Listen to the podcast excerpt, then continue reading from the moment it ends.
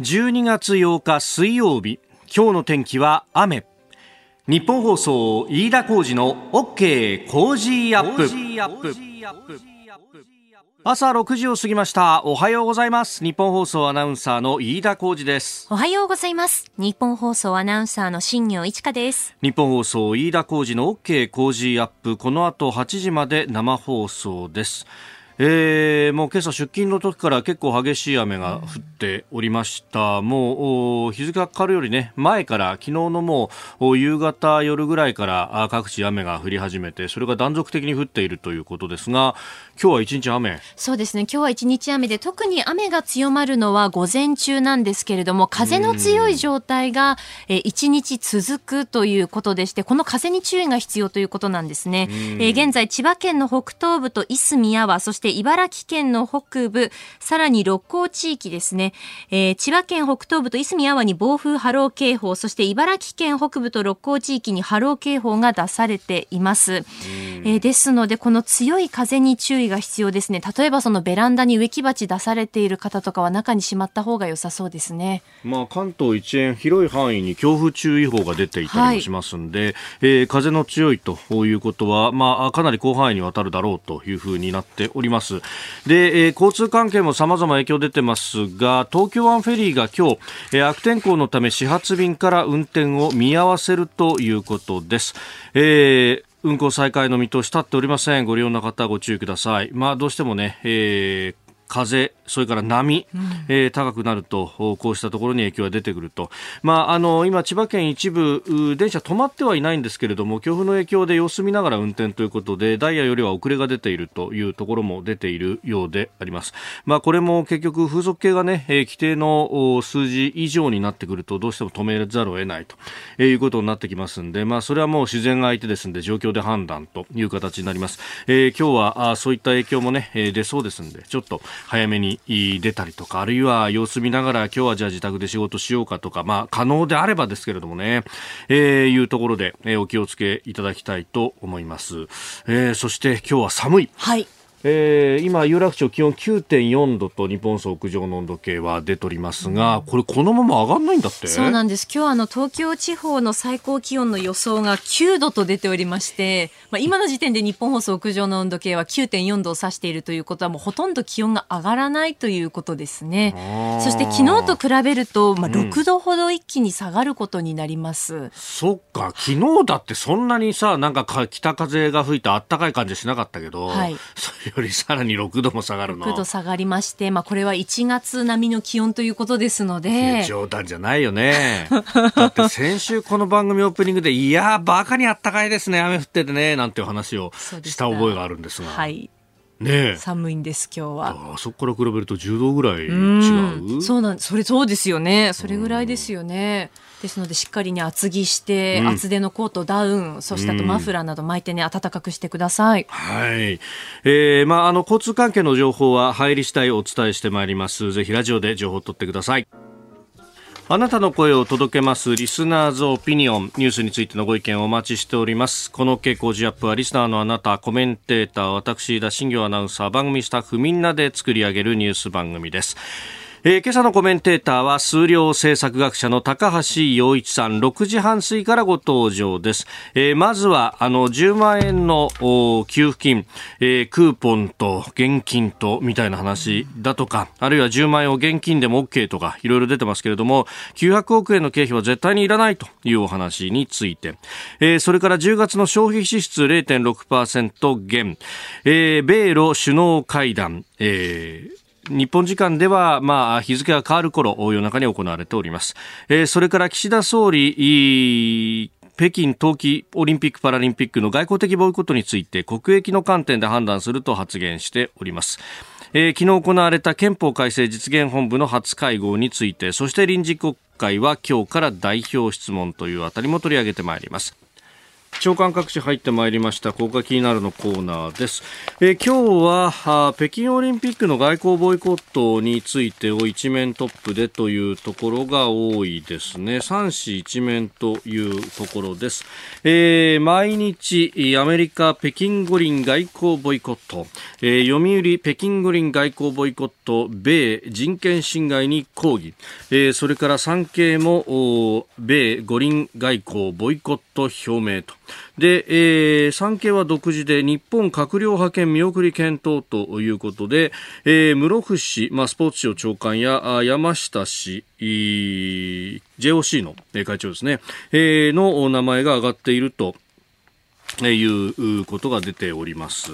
えー、まあ、あのー、これね、えー、昨日の段階で速報的にこの番組でお伝えしましたけれども、長官の締め切りの後だったと、まあ、直後ぐらいだったということなんで、えー、今日一面に挙げているというところが多いようです。えー、後ほど、今日のコメンテーター、えー、高橋洋一さんとこのニュースも深めていこうと思っております。えー、それから朝日は特集で一面を取ってますが、監視と日系人というだけで真珠湾攻撃を始まった強制収容と、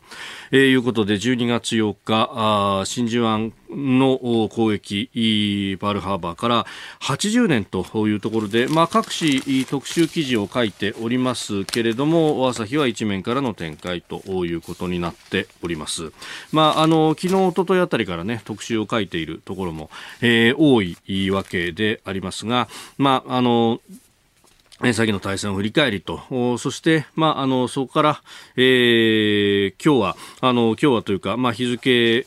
は現地は7日ということになりますかね。あの、アメリカのバイデン大統領も献花をしてというようなことが報じられておりますが、まあ、あの、アメリカの要人の発言もありますけれども、えー、80年前に献花を交えたその日米というところが、まあ、今は、えー、同盟国としてというところで、えー、そのね、絆の深さ、そして、えー、やっぱりこの、今の東アジアの情勢と絡めてスピーチをするという方が非常に多いようでありまして、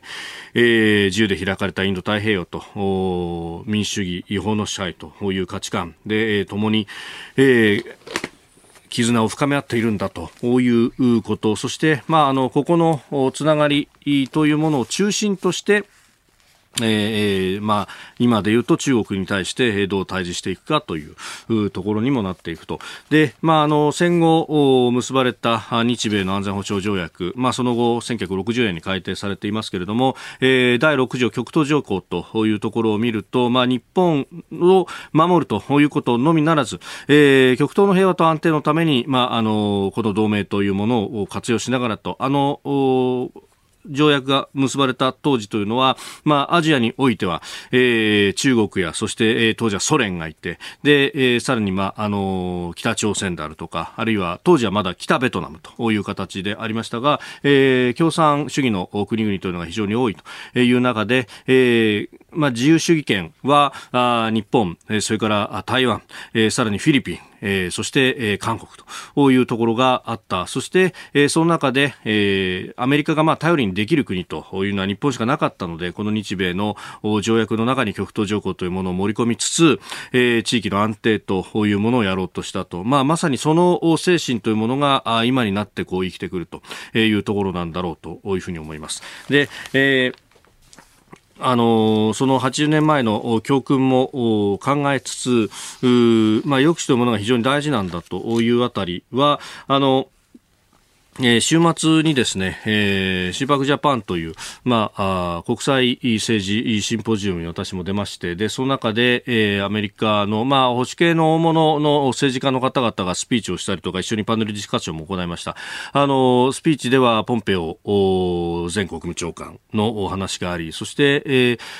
パネルディスカッションの中では、アメリカの上院のハガチ議員、まあ、あの、日本大使もやってらっしゃった方ですけれども、いろいろ話を聞いて、まあ、あの、抑止のその大事さというものに関しては、かなりですね、いろんなところで、えー、話されてましたけれども、その中で、えー、ある指揮者の方がですね、えー、これが、あの、ただ、アメリカと中国の関係、あるいは日本と中国の関係だけではなくって、こう、世界中に飛び火していくと、まあ、これだけグローバルにつながって情報もやり取りがある中だと、あの、いろんなところに飛び火するというような恐れもあるんだと。まあ、その辺はアメリカの視点っていうものはやっぱりこう、地球儀をまさに俯瞰するような形で、えー、局地的な日本とアメリカ、この東アジアの関係だけじゃなくて、これが例えば、えー、ロシアが偶発的に、えー、ウクライナに行ったりだとか、インドとパキスタンの間がとか、えー、あるいは中東がとか、いろんなところにこう飛び火をすると、結局アメリカが一つのところに戦力を投射すれば、残りの部分が手薄になるんで、そこでいろいろ拝むところがあると。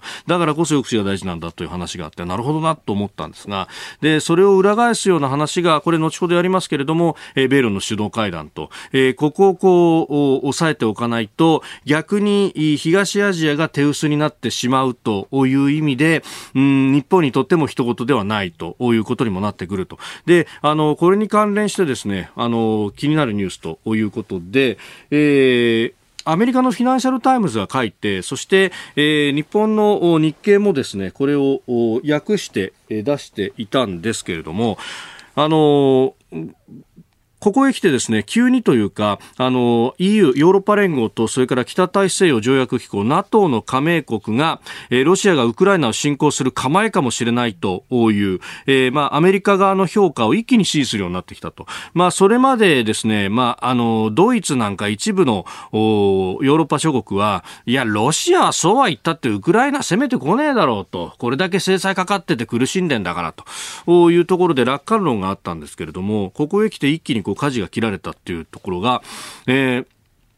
アメリカ側が異例の秘密の共有をしたと。あの、ロシアのウクライナ侵攻に関して、まあ、衛星の写真だとか、まあ、あるいはヒューミントという、まあ、実際に人的なその情報のネットワークなどで、えー、様々な情報を取っていて、で、それをですね、あの、今までだったら同盟国でもほんの一部にしか、えー、共有しなかったものを幅広くヨーロッパ諸国と共有して、えー、公に警告を発したと。で、えー、そこで、まあ、あの、ヨーロッパ諸国も、やばいというふうになって、えー、一気に一枚はなったと。で、それもあって、えー、動き出して、えー、米ロの首脳会談にまで。これ先週外相の会談もやっていて、で、えー、結局、そうやって事態が外交の方面で動き出したっていうのは、そういうこう、後ろからの、えー、手の回し方もあったということなんですが、えー、これ、あのー日本もね、えー、その辺のこう情報の共有っていうのは本当はしっかりしなければいけないんですけれども、アメリカ側からすると日本に渡して本当にいいのかなと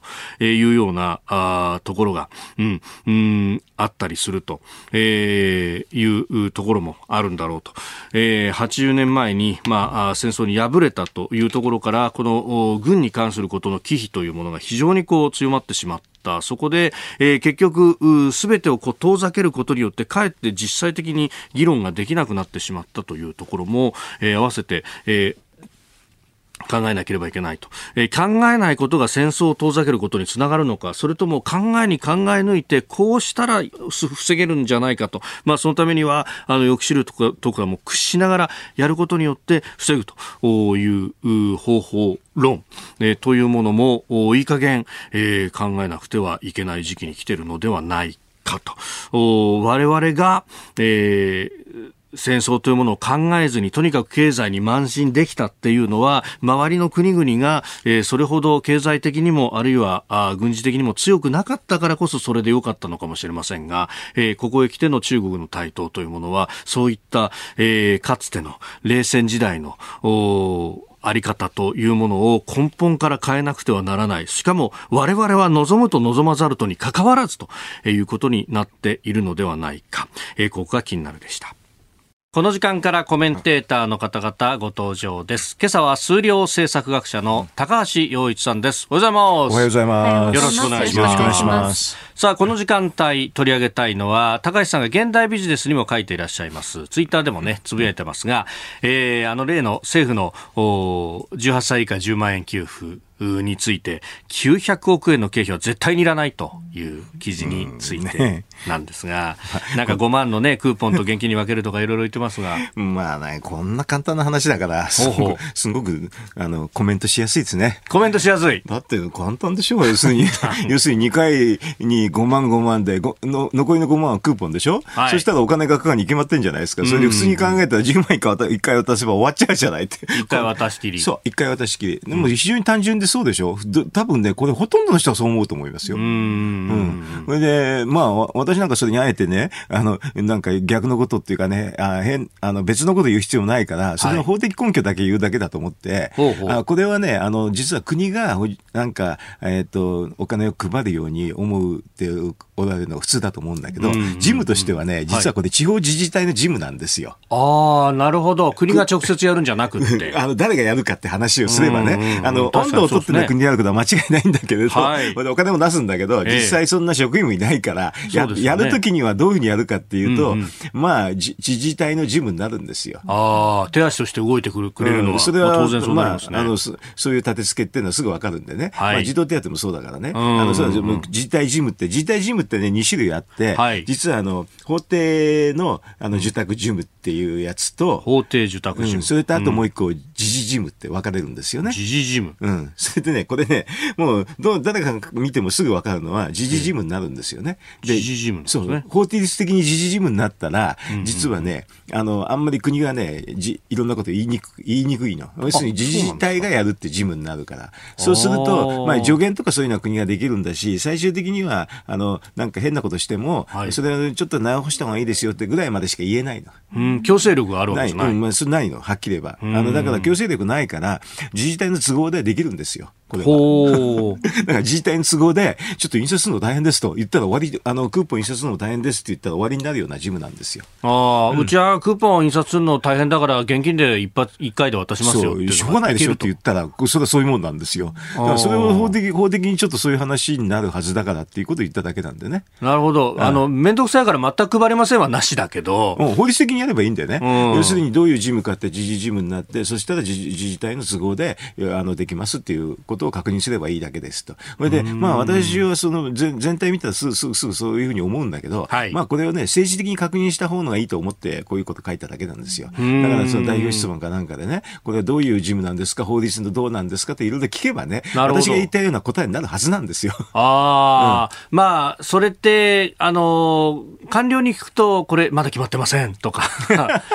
まあ、官僚って言いにくいでしょ。はっきり言ってこれ自民党と公明党でやった決定をね、はい、ないがしろにするのと近いから。ああ、なるほどね、うん。そっかそっかそっか。そうだそうでしょ。だって自民党公明党で決めてね、5万現金で5万あの教育クーポンだって言ってるんだからね。はい、実は実行段階ではそれと違うこともありえますって言いにくいでしょ。おそらく。なるほど、うん、確かにそうですね。だからそれは政治的にね、政治的に聞きゃいいんですよ。だから国会で聞いてね、はい、総理がそういうふうに言えばね、あもうみんな官僚も安心してね、動けるでしょということですよ。なるほど。現地を政治の側に取ると。そう政治しか取れないから。だって官僚に聞くとね、もごもごっていう話になりがちなんですよね。だって公明党と自民党のから見ればね、官僚、官僚でひっくり返したなって話になるじゃない。ああ。なるほど。そうすると今国会が開いてるっていうのは好都合好都合です。だから、こんなの聞けばね、もうこうもうね、自治体のあの自由にっていうかね、実情に応じてってしか言いようがないですよ。おこれ野党の非常に注目されるですね。うん、与党は自民党だから言いにくいでしょ？言いにくい。うん。自民公明言いにくい。そうそう言いにくい。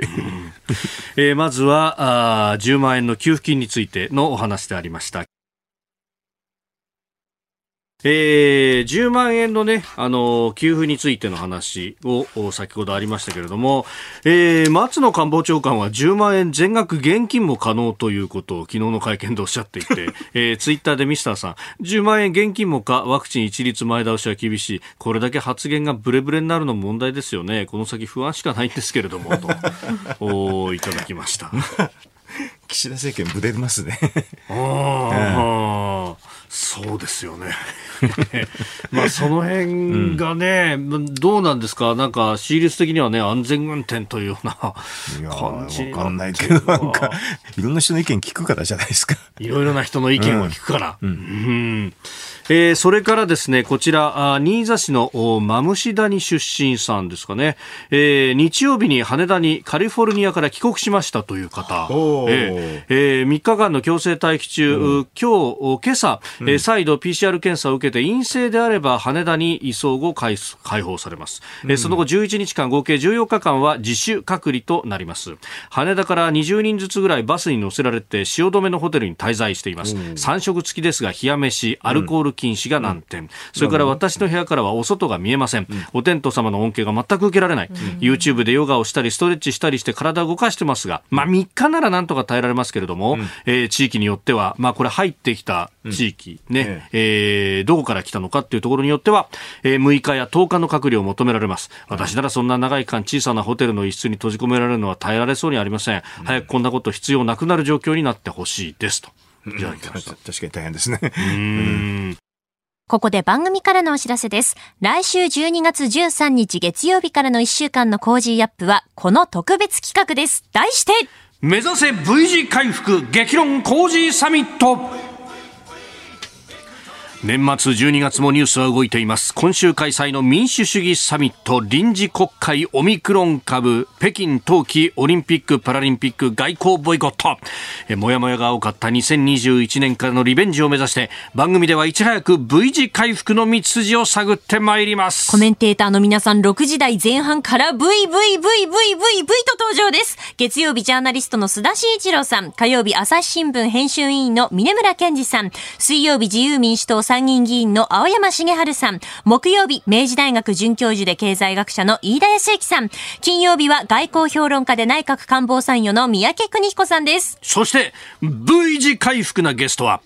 勝利賞も受賞されたヤクルトスワローズ高津慎吾監督、えさらには衆議院選挙で V 字回復した。日本維新の会馬場信之共同代表も出演決定です。この二人に出演していただければ絶対大丈夫。絶対いけるから。何が？数字がそしてプレゼントは千葉の美味しいお米、麹米5キロをドーンと100人の方にプレゼントします。うん、来週13日月曜日からの1週間の飯田麹の OK 麹アップ、うん、あともうちょっとで V! V なんです目指せビクトリーそうなんです。数字が V なんです。皆さん、ぜひよろしくお願いします。せーの、V! あなたと一緒にニュースを考える飯田浩二の OK 工事アップ。では7時台最初に取り上げるニュースはこちらです。10月の消費支出0.6%減。外食が低迷。総務省が昨日発表した10月の家計調査によりますと2人以上の世帯が消費に使った金額は28万1996円と去年の同じ月と比べ0.6%減りました。前年同月を下回るのは3ヶ月連続で緊急事態宣言が9月末に解除されたものの飲食店の営業時間短縮や人数制限が響いたあ続いた影響で伸び悩んだということです。まあ、10月、ね、緊急事態宣言が終わって、うん、これで消費がと思いきや、思いきや。というところですか。まあ、なんかいろいろとなんか、なんていうかな、あの段階的に解除していったんでね、いろいろ、えー、あの、なんか時短要請とかそういうのがちょっと引っ張ったかも、足引っ張ったかもしれませんね。うん。うん。まあ本当、緊急事態は解除されて、そして、まあここ、ね、10月ぐらいまで来ると、まあ、いわゆる PCR 陽性者、ええ。えー、1日あたりの数ってものが相当減ったにもかかわらず、ええ、減ったにもかかわらずね、結構、うん、あの、なんか自粛もあるし、はい、いろんな酒類提供の話って制限なんかもずっと残ってましたよね。うんうんまあ、いまだになんというか、うん、そこの部分っていうのが、そうですね。なんか、尾を引いてるようなところますよね。まあでもね、ほら、その忘年忘年会なんかはやんなくなったっていうのも随分あるでしょ。はい。これは、あの、構造的な話もちょっとあるかなっていう気もしますけどね。構造的な話あ要するに、あの、ほら、あの、忘年会でまで形式的にやってたのは、はい。あの、これを機会に、機会として、ちょっとやんなくなったとかね。うんこういうものっていうのはあんまりこう無駄だったんじゃないの？みたいな。よくよく考えてみるとね、なんで、なんで今までやってたのかわかんないっていう側面もあるし、えー、でもまあ、また、でもちょっと先の話だとまたオミクロン株が大変だって言って、なんかちょっと、なんかね、はい、あの、雰囲気的にあんまりね、パッと出しないですね。うん、え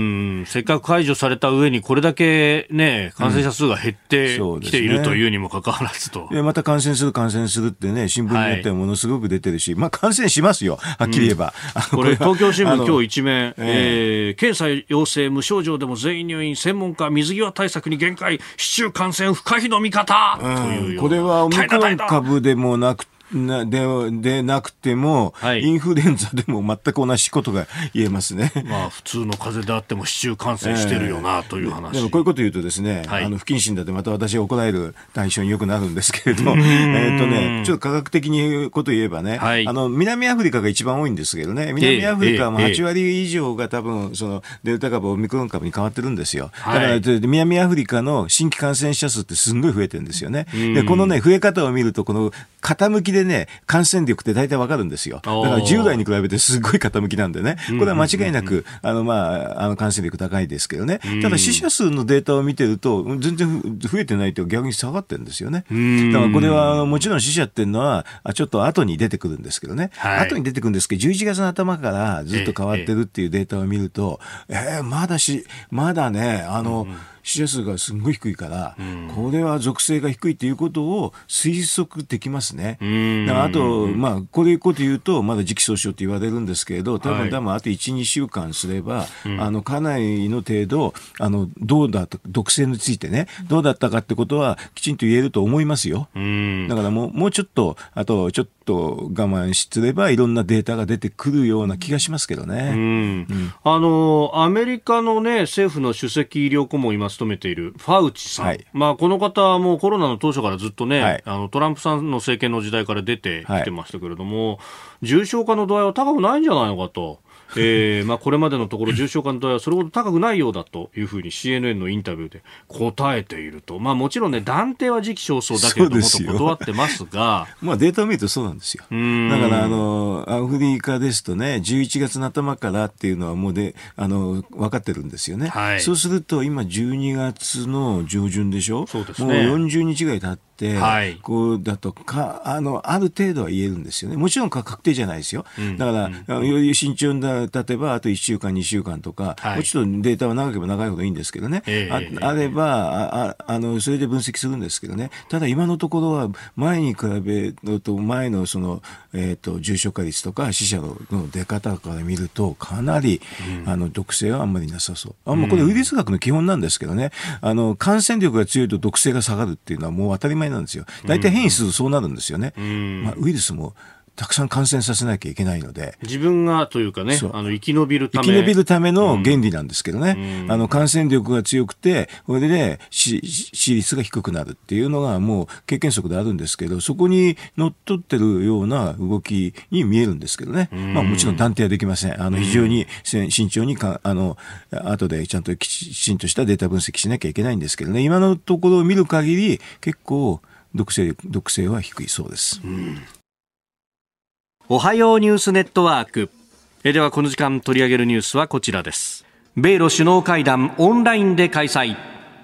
アメリカのバイデン大統領とロシアのプーチン大統領は日本時間今日午前0時過ぎからオンライン形式で会談を行いました。主要な議題はウクライナの国境地帯でロシア軍が部隊を増強している問題で緊張緩和の糸口を見出せたかが焦点となっております。直接の対話は7月の電話協議以来ということですが、うん、まあ、報道によれば17万人以上を、うん、ウクライナとの国境あたりに集結させているという話が出てきております。これね、あの、ちょちょっと俯瞰してね、はい、今見ると、まあ、ウクライナの体制っていうのがちょっとあんまり強くはないっていうのがあるんですけどね、うそうすると、まあ、あの、ウクライナをどっちに引き入れるかっていうゲーム、はい、国際的、国際、なんていうかな、あの政治のゲーム見たくなるんですけれど、まあ、ゲームって言うと不謹慎の意味じゃなくてね、あの、要するに戦略的な交渉って意味なんですけどね、そうすると、あの、まあ、あれですよね、えっ、ー、と、ロシアから見ると、はい、そこは、あの、自分の方に入れたくなるから、あの、政権が弱い時に、例えばいろんなクーデターを仕掛けるとか言って、それに乗じてっていうのは、まあ、よくある話なんですよね。はい、で、でも多分、うん、アメリカからとかね、西側諸国からしてみると、ウクライナを、まあそういう希望もあるんですけれど、EU に入れるって話が、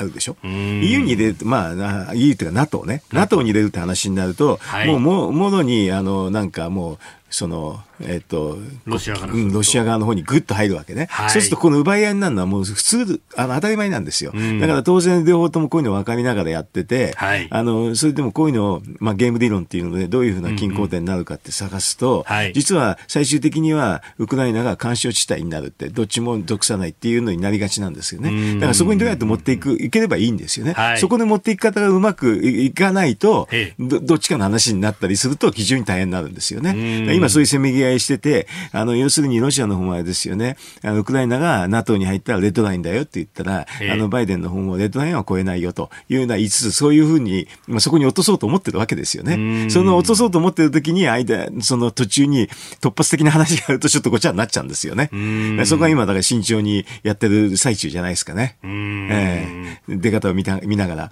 あの、えーっと、ロシアの方から見ると、バルト三国が、はい。まあ入っ、入っちゃってるから、ええ。そこはかなりきついんですよね。だからそこでウクライナも入っちゃうと、もう、両両面では挟まれちゃうって感じになっちゃうんでね。はい。うん、そうするとそこはアメリカも分かってるから、多分ウクライナのところまではそこまでしない。しかし、ここはだから干渉地帯にしようって、まあ昔もあったでしょ、あの、えーとフィンランドが。そういうふうになって、はい。えっ、と、ロシアと、あの、西側のソ連と。そうそううん、ソ連と、えっ、と、その干渉地帯になってね。まあ、干渉地帯になった方のが多分ね、ウクライナはハッピーなんですよ。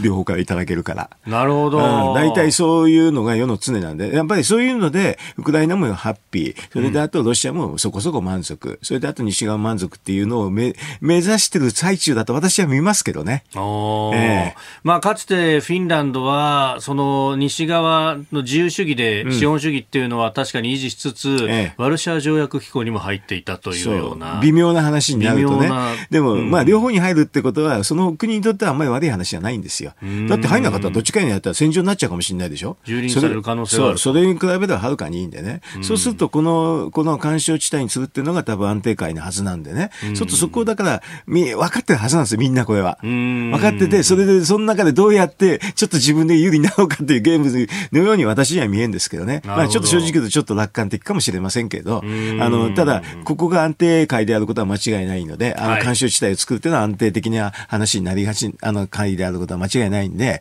まあ、そこにだからうまくみんな、あの、分かりつつ、ね、そこに行ってもらいたいなと思ってますけどね。うーん。で、まあ、このウクライナのその独特な、あの地理的な要因とすると、まあ、南をこれ黒海に、まあ、面しているえというところで、えーまあ、大体真ん中ぐらいに大きな川が流れていて、そこから西と東えでえ、こう、結構色合いが違うと、東側はロシアにかなり近い心情を持っていると。ええ。だから、ロシアからしたら、ここを自分たちの勢力圏に入れながら、西半分を干渉地帯にしたいと思うし、まあ、いろいろ思うんでしょうね、そこはね。えー NATO 側は西半分は俺たちの勢力圏にしながら東半分を干渉したりしたいみたいな、今のところこうやっって、あの、せめぎ合いだから、いろんはないジャブを出しながら、あ様子を見るっていうことになりがちなんだけど、でも最後は干渉地帯作んないと、はいこれはちょっとどっち、ね、あの、どっちに不満ですよね。おそらくね。だからこれは、干渉地帯になるんじゃないかな。干渉地帯がどんだけか。だからウクライナが非常にあの固まっていればね、大きな干渉地帯になるはずなんですけどね。ああ、国家として固まっていれば。日本もそっちの方がいいんです、いいと思いますよ。あの、うん、まあ、ねえこういう国際紛争の話っていうのは、はいあんまり飛び火しないでね、ああの、要するにど、どっちもどっちっていうので、えー結構安定的になるのしかないんですようね。んあの、どっちか片っぽが一方的に勝ったりするとね、まはいた不安定になるんだよね。うーんええ揺り戻しは必ずあるとえこれ、だからね、ここで NATO がじゃあ、ね、戦力も注ぎ込んでなんてことになると、ね、東アジアにシフトするはずの米軍がどうなるってことにもなっていきますね。ひそうですね。だからここは、あの、そこそこ、うんあの、やるぞやるぞって言いつつ、まあ安定になってきたところで抑えてもらった方のが多分いいんですよ。世界にはね。ええまあ、あのこの米ロ首脳会談の後に、えーバイデン大統領は、あヨヨーロッパの、同盟国との間で、えー電話協議をしたと、おいうことで、まあ、そのあのブリーフィングというかね、えー概要が出ておりますけれども、まあ、ほとんど、えーまあ、何を言ったというところもなく。ああ今やり合ってんでしょ？だからやり合ってる最中だからなかなか情報出てこない。言えないでしょ。まあロシアもロシアもね、あれですよね、はい、あの、インドを引き込みたいからってんで、この、うんうん、モディさんとか言ったでしょ、わざわざ、プーチンさん。そうですね。わざわざ行くんで、ね。ますね。まあだからもうこういうのは多数派工作なんですけどね、それで、それぞれ多数派工作して、ちょっとでも自分が有利になろうと思って、あの、まあ国益を、あの、ぶつかせてるところなんだと思うんですけれど、まあ最終的には、ガチンコ、ガツンと行くよりかは、はい、まあ、あの、干渉地帯使うっていう方に行くと思うんですけどね。まあでも、何が起こるか分かんないっていうのはちょっと怖いところはありますけど。うん。えー、そしてもう一つのニュースがあ岸田総理外交的ボイコットは国益の観点で判断すると発言というニュースであります、えーまあ、北京、えー、冬季オリンピック・パラリンピック来年の2月もうねあと2ヶ月ないというところですが、はい、アメリカが外交的ボイコットという形で、まあ、あ外交使節団の派遣はやめるということを言って、はいで、イギリス検討中、オーストラリアも検討中という中で、日本どうするというところなんです 日本は結構、外、実務的には簡単なんですけどね。実務的には簡単簡単ですよ。だって、あの、ついこの間行われた、東京五輪の時に誰が中国から来たかって見るだけなんですよ。うん、それで最初は首相って話があったけど、ね、なんか防衛白書かなんかで、ちょっと中国の技術がけしからんっていうので、はい、あの、中国がちょっと反発して、えー、もう、その中国の序列ってはっきり言って共産党の中の序列見てるとすぐわかるんだよね、うん、一番上に政治局員って25人いて、はい、これは多分日本の閣僚に相当すると思うんですけどね、ど。それ以下は普通役人ですよ。それで200人ぐらいいるんだけど、中国員っていうのが、はい、そのうちの150、60番目じゃないですか、6、70番目、6、70番ぐらいのすっごい下の人ですよ。だからみんな名前も知らないって感じですよ。だからそういう人が来たっていうことを考えると、日本だって同じようなランクで送れば、私なんかいろんなところで言っちゃってるんですけど、文科省の課長レベルでいいんじゃないの？って実務者としてというふうに。なるほど。まあ、スポーツと考えると。そ うそう、実務者、うん、実務者で、それで公務員で政治職ないでしょ？はい。それで、実務的には能力が高いから、そこは行くのが一番いいんじゃないかなと思いますよ。で、あの、選手団の面倒を見るとかね、そういうので。まあそうですよね。そうそう実務的に必要だと実務的に必要で、そういうふうに理解すると簡単な答えがあるんですよ。だからそれをだから今の段階で言わないっていうのは、どこれをどういうふうに使うのかなと私なんか思いますけどね。すごく簡単な答えだから、はい、こんなの先にポって言っちゃった方のが、あの、楽ではないかなって私は思うんですけど、なんかこれを交渉に使うとか、あとね、はい、ちょっと今言えないのはどういう理由なのかなっていう方が私には外交的には興味がありますね。うん。あの、産経がね、今日、山下氏であったりとか、あるいは、あ室伏氏、まあ、スポーツ庁長官や JOC の会長という、ね、2人とも政治家じゃなくてスポーツ選手だということで、それでいいんですけどね、はい、でもねあの、うん、その人たち行くよりかね、文科省の課長行った方が実務能力高いと私は思うけれど、いろんな路地なんかきちんとやってくれたりしてね。はい、えーあの、山下さんとか室伏さんってね、あの、まあ、立派な人ですけどね、はい、うん、路地、まあ、その的をつきも必要になったりしてね。うんうん、確かにね。それよりはと。それより、うん、と、これ外交的には結構簡単な会があるんですよ。えー、あるんだけど、日本政府がどうしてこのもったいぶって、こういうじっくり検討とか、いろいろと、いろんなこと言うのかなって、私はちょっと、そっちの方が不思議でね、何に使いたいのかなと思ってるんですよね。外交カードとして。うん。まあ、外交カードにならないんだけどね、これね。だから実務的な話ですってね、日本は実務対応しましたって言っちゃったのは簡単なんですけどね。本人巻き込まれることないでしょ？それ文句言われないですもんね。オタクもやってきたんだから って話だから。ついこの間ですから。うん、以上、おはようニュースネットワークでした。続いて、教えてニュースキーワードです。憲法改正実現本部初会合。憲法改正に向け自民党の憲法改正実現本部が本部長を務める古谷元国家公安委員長のほか安倍元総理や麻生副総裁らも出席し初会合を開きました。国民の幅広い理解を得るため全国各地で必要性について丁寧に説明していくことなど今後の活動方針を確認しております。えー、憲法改正推進本部から名前を改めたということでありますが。もうあのややる気をずっと問われてるから、はい、でもまあ名前変えたんだけど、うん、あの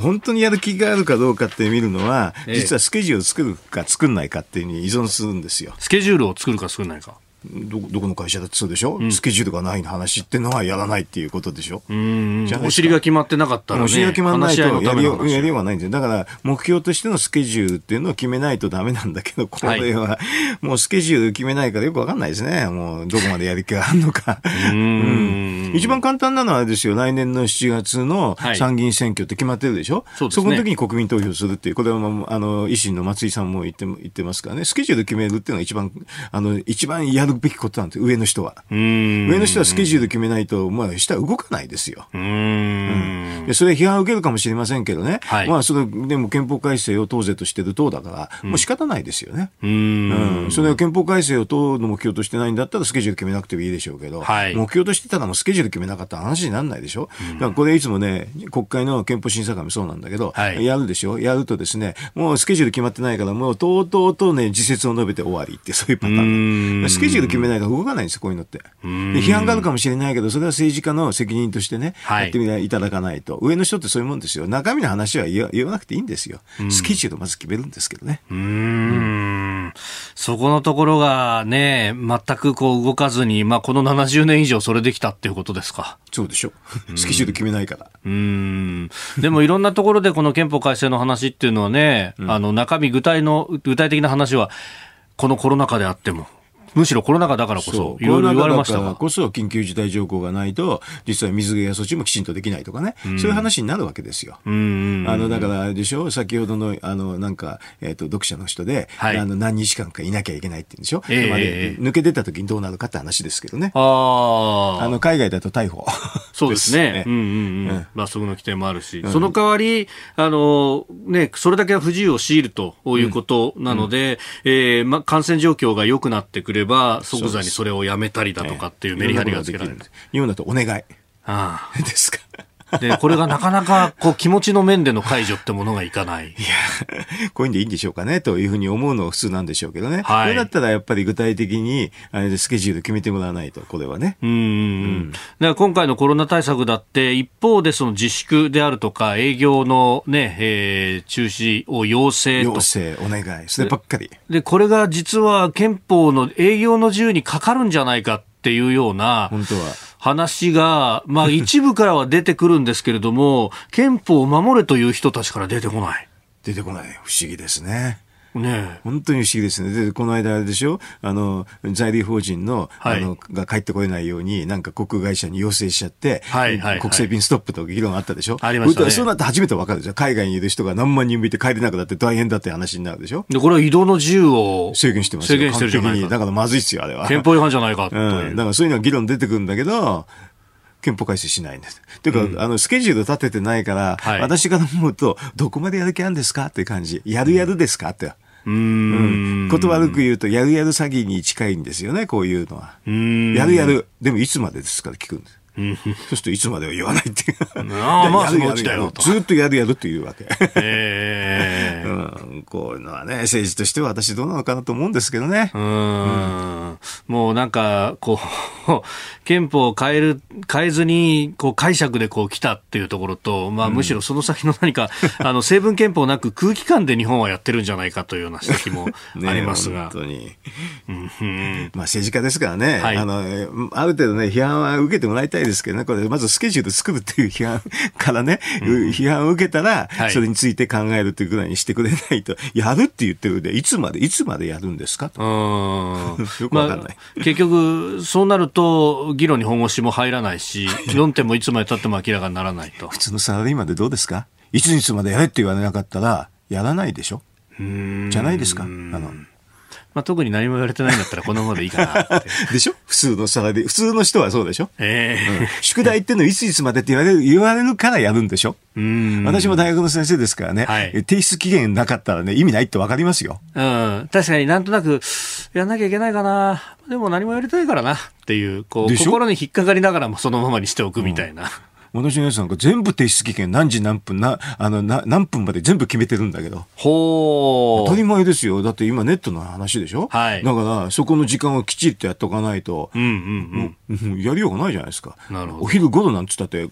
パソコンでお昼ごろって出ないもん。12時って打って、ね、打たないと、締め切りは。なるほど。昼の12時00、うん、きっかりみたいな。だから、この間も何分間か遅れて出した人がいてね、はい、なんとか何年ですかって言うと、そんなのシステムに聞けって言ったんです。厳しいけど、でもそれが普通だという話ですね。続いて、ここだけニューススクープアップです。この時間、最後のニュースを、スクープアップ臨時国会、今日から代表質問。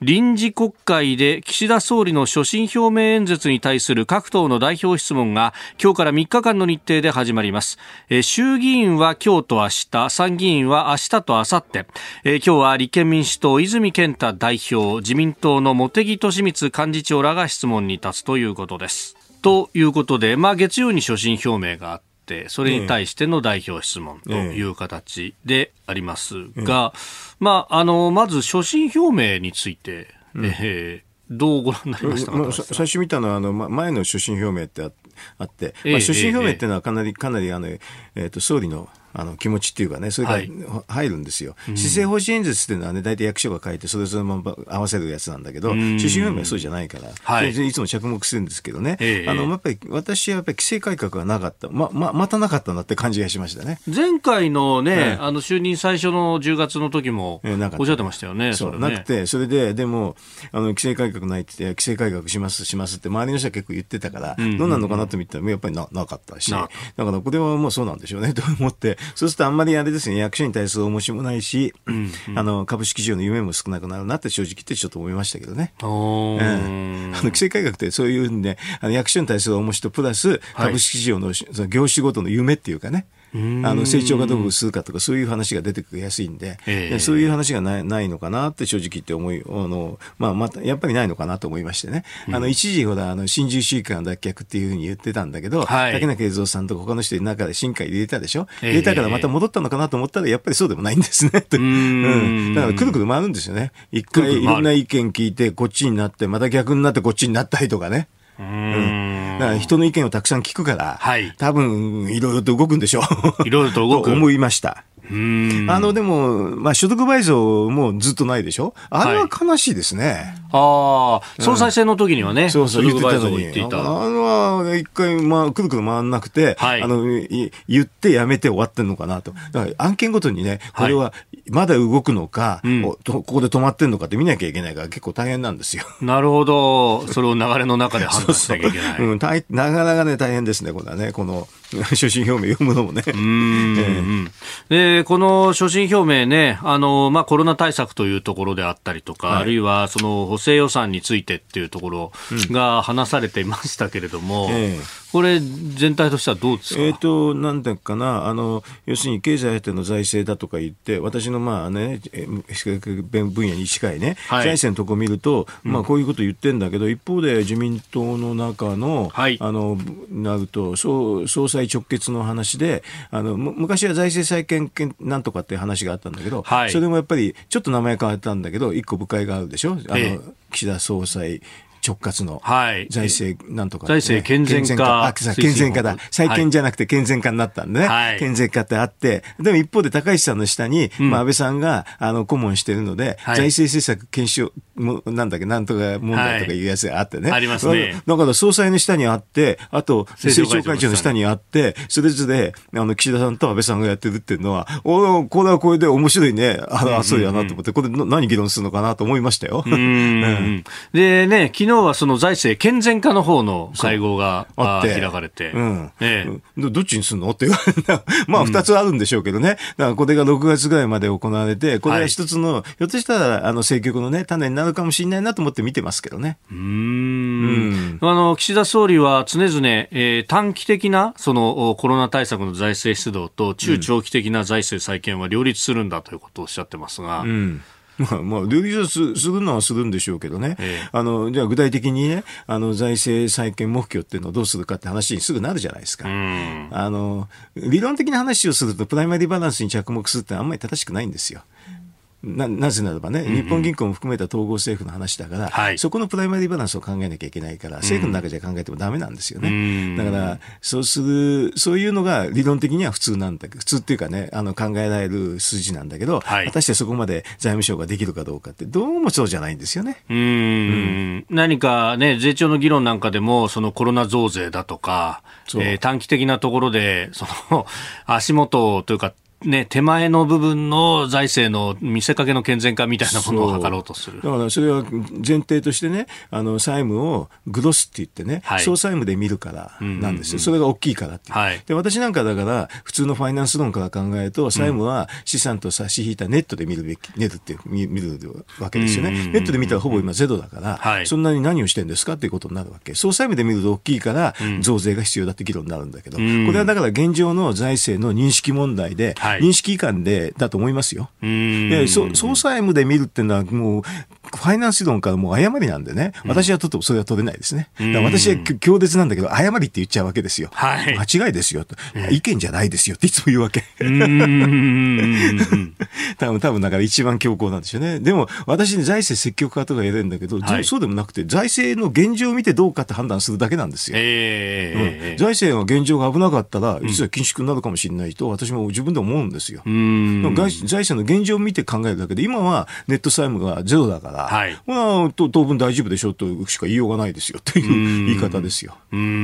当分大丈夫だから、これだったら積極財政で何の心配もありませんっていう言い方になっちゃうわけですよね。それで経済を回して景気が良くなった方が、うん、そう。うだからなんか積極主義者でも何でもないんだよ。私主義嫌いなんですよ。イデオロギーだから。あれは議論ない意味がないからね。私はファクトから、はい、あの演繹するっていうタイプだから、だから現状をどうやって見るかってそこだけなんですよ、問題はね。そういうのをあの国会かなんかで議論してもらったら私呼んでもらったら全部喋んだけどね。そこでね、矢の時間かなんか来てもらったら一番面白いんだけどね、こんな面白いショーないと思いますよ。宣伝しておきますよ。宣伝しておきますよ。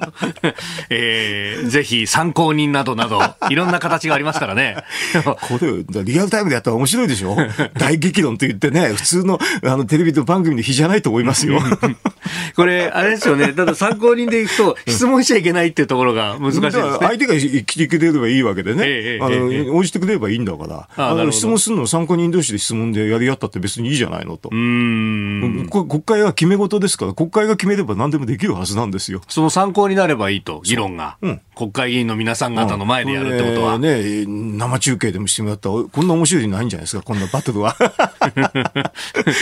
やっぱり一部の人にとって不都合なところがありますか？いや、わかんないけど、私は構わないって言ってきますよ。私は構わない。で、まあ、今日からこれね、代表質問で、まあ、野党、まあ、与野党各党立つということですけれども、うん、あの、この間に、えー、野党も代表が変わりました。そうですね。泉さんになったと。あの、どういうふうに質問するかね。あの、まあ、あの、そのささっきちょっと出てきた5万円、5万円の話なんて簡単な話だから、聞いたらよろしいと思いますけどね。うん、うん、だって非常に簡単でしょ、こんなの。あと、まあ、あの、野党は文文書、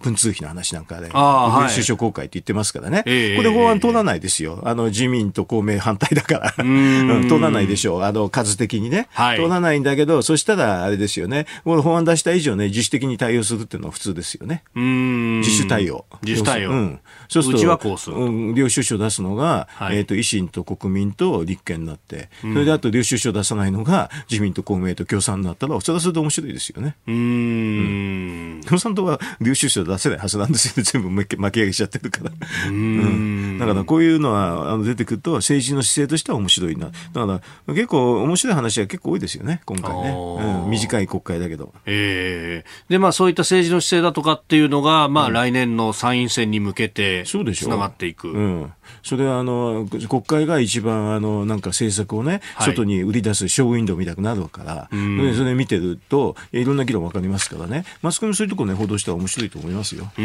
逃げてるとかね。あまあこれね、あの国民は、国民民主党は、えー、対決よりも対案という形で、えー、対決よりも解決か、解決、っていうふうに言ってますし、また立憲も、泉さんは政策で勝負するんだというような趣旨の発言もされてますから、変わってきますかね。この、どういう法案を出すかとかね、こういう代表質問で分かりますよね。はい、政策で勝負するんでしたらね。うん。まあ、維新はもともと対案出したりとか、あるいは、うん、あの、ね、えー、与党と修正協議やったりとか、いろんな形で政策にコミットしていこうとしてましたもんね。まあ、あのね、閣内入ってませんからね。うん、でコミットするんだったら、まあ、あの、えっ、と、よりよくするっていう立場でしたら、全部反対ではないですよね。うん。まあ、あのー、この代表質問に関してはね、えー、うん、結構事前にこう、質問が出てみたいなことにもなっていきますが、うん、この後予算委員会とかがまた変わってきますかね、そうすると予想がね。まあね、だからその予算委員会でね、うん、あの、激怒してたら面白いんだけど、そこは私も いければね、非常に面白いと思いますけどね。えー、まあ、いけなくても自民党内でもいろいろ議論あるんだったらね、そこをオープンでね、フルオープンでね、出してね、はい、やったら面白いんじゃないですか。ああ、その総裁直結の組織と政調の方の組織で合同会議ですか？構わないって言って、はい、ガチンコ対決面白いと思うんですけど、どうですか、テレビ企画として。メディアとしては面白いと思います。面白いでしょ。はい、えー、臨時国会、今日から代表質問スクープアップでした。あなたと一緒に作る朝のニュース番組飯田浩二の OK Cozy Up。ニッポン放送の放送エリア外でお聞きのあなたそして海外でお聞きのあなた。今朝もポッドキャスト YouTube でご愛聴いただきましてありがとうございました。飯田浩二の OK コージーアップ東京有楽町のニッポン放送で月曜日から金曜日朝6時から8時まで生放送でお送りしています。番組ホームページでは登場いただくコメンテーターのラインナップや放送内容の原稿化された記事など情報盛りだくさんです。また公式ツイッターでは平日は毎日最新情報を配信中。ぜひこちらもチェックしてください。そしてもう一つ飯田浩二アナウンサーの「夕刊富士」で毎週火曜日に連載中の飯田浩二の「そこまで言うか」こちらもぜひご覧になってみてください。12月は忙しい季節。ぜひニュースチェックは AM、FM、ラジコはもちろん日本放送のポッドキャスト YouTube でチェックしてください。